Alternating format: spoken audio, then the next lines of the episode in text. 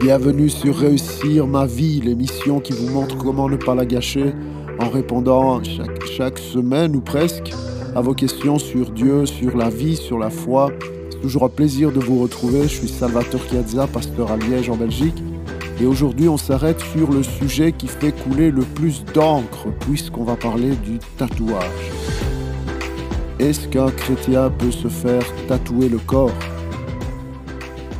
Alors, il y a un excellent article de John Piper très complet à ce sujet-là, que je vous invite à consulter. Vous trouverez le lien en description, parce qu'on entend un peu tout et n'importe quoi aujourd'hui quand il s'agit des questions de conscience comme celle-là, de l'explication la plus farfelue mêlant les démons et la possession au tatouage, à la musique mondaine, à l'épilation des sursis. On voit des portes ouvertes au diable un peu partout, alors on va essayer de démêler un peu tout ça. Il y a ce fameux texte dans l'Ancien Testament qui semble interdire le tatouage. On trouve ça dans Lévitique chapitre 19 verset 28 et les chrétiens farouchement opposés au tatouage connaissent ce texte-là par cœur au même titre que Jean 3,16. Ça dit Vous ne ferez pas de coupure sur le corps pour les morts, ni ne vous tatouerez vous-même, je suis le Seigneur. Alors comme j'aime le répéter, ce que nous pensons qu'un texte de la Bible signifie, ou ce que nous voulons qu'il signifie, n'est pas forcément ce que l'auteur voulait réellement dire. La Bible est cohérente. Cela veut dire que quand on cherche une réponse, on ne peut pas juste piocher dans la Bible un texte isolé de son contexte, mais on doit chercher à saisir comment les vérités bibliques s'accordent les unes avec les autres. Ne prenez pas un texte pour en faire une vérité sans regarder à tout ce que la Bible dit sur le sujet en question. Et il y a d'excellents ouvrages, d'excellents outils pour ça, comme certainement le plus connu, Théologie systématique de Wayne Grudem. Donc Lévitique 19-28 ne règle malheureusement pas la question du tatouage pour les chrétiens, pour plusieurs raisons. D'abord, comme le souligne très justement John Piper dans son article, les chrétiens ne sont plus sous la loi mosaïque, la loi de Moïse. Nous sommes sous la grâce, merci Seigneur. Cela signifie que les lois cérémonielles, les lois cultuelles, les lois sociales du peuple dans le désert ne nous concernent pas en tant que loi, mais en tant que pédagogue. Seule la loi morale de l'Ancien Testament, c'est-à-dire les dix commandements, demeure. Si Lévitique 19, 28 signifiait que vous ne pouvez pas vous faire de tatouage, alors il faut placer toutes les interdictions de ce genre au même plan. On n'aurait pas non plus le droit euh, à certaines coupes de cheveux. Euh, on serait obligé de porter la barbe, Lévitique 19-27. Vous n'auriez pas non plus le droit de manger du porc ou de l'autruche, Lévitique 11-16, ni de porter des piercings aux oreilles, Lévitique 19-28.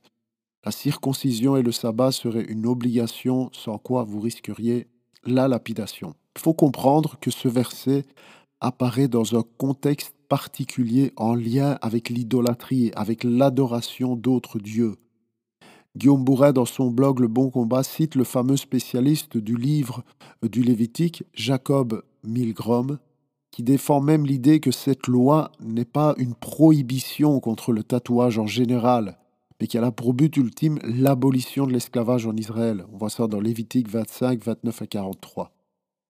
Donc le texte de Lévitique 19 ne peut absolument pas servir d'appui, ni pour défendre, ni pour interdire le tatouage tel qu'il est pratiqué aujourd'hui dans notre société, puisque ce n'est simplement pas le sujet, on parle d'autre chose. Alors si ce texte ne parle pas du tatouage comme on l'entend aujourd'hui, quels pourraient être les repères bibliques à utiliser pour se positionner sur une question comme celle-là, puisque vous le savez, nous croyons que l'Évangile a quelque chose à dire sur tous les aspects de nos vies?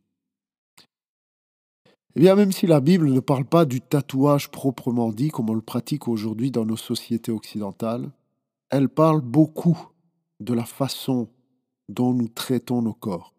Et c'est dans ce cadre-là que le sujet du tatouage doit être réfléchi et décidé, exactement au même titre que toute autre intervention irréversible opérée sur nos corps, comme le piercing par exemple, comme la chirurgie esthétique, comme le maquillage permanent et plein d'autres choses.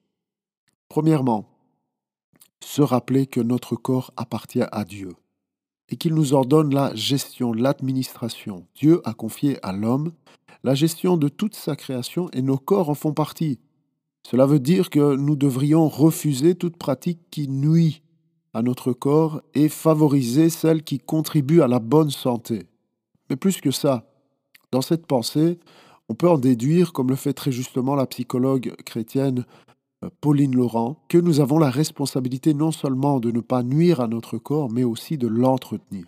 Je cite, Dieu nous donne l'autorisation et les capacités pour entretenir et modeler sa création, nos corps en faisant partie. Il est donc permis de se faire beau, même si cela implique une transformation irréversible. Fin de citation.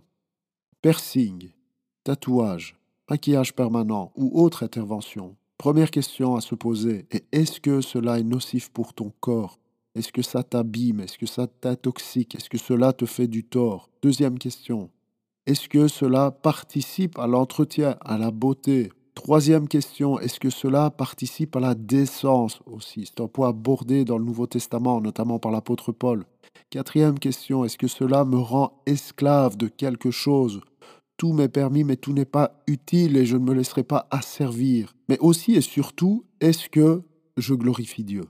Alors c'est quoi glorifier Dieu? Eh bien c'est rendre visible la sainteté, la grandeur de Dieu. On sait que l'Éternel ne considère pas ce que l'homme considère. L'homme regarde à ce qui frappe les yeux, mais l'Éternel regarde au cœur. Donc, Dieu regarde à tes motivations, à ton cœur. Si tu es un chrétien, Dieu est plus intéressé au pourquoi tu te fais tatouer qu'au tatouage en lui-même. Ressembler à Christ n'est pas une question d'apparence physique, mais une question de cœur.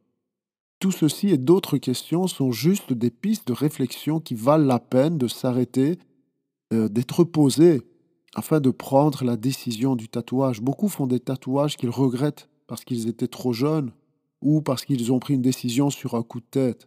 Et si vous êtes un ado, n'oubliez pas que vous êtes appelé à vous soumettre à la décision de vos parents dans ce domaine-là aussi. John Piper conclut comme ceci en ce qui concerne sa position de pasteur d'église.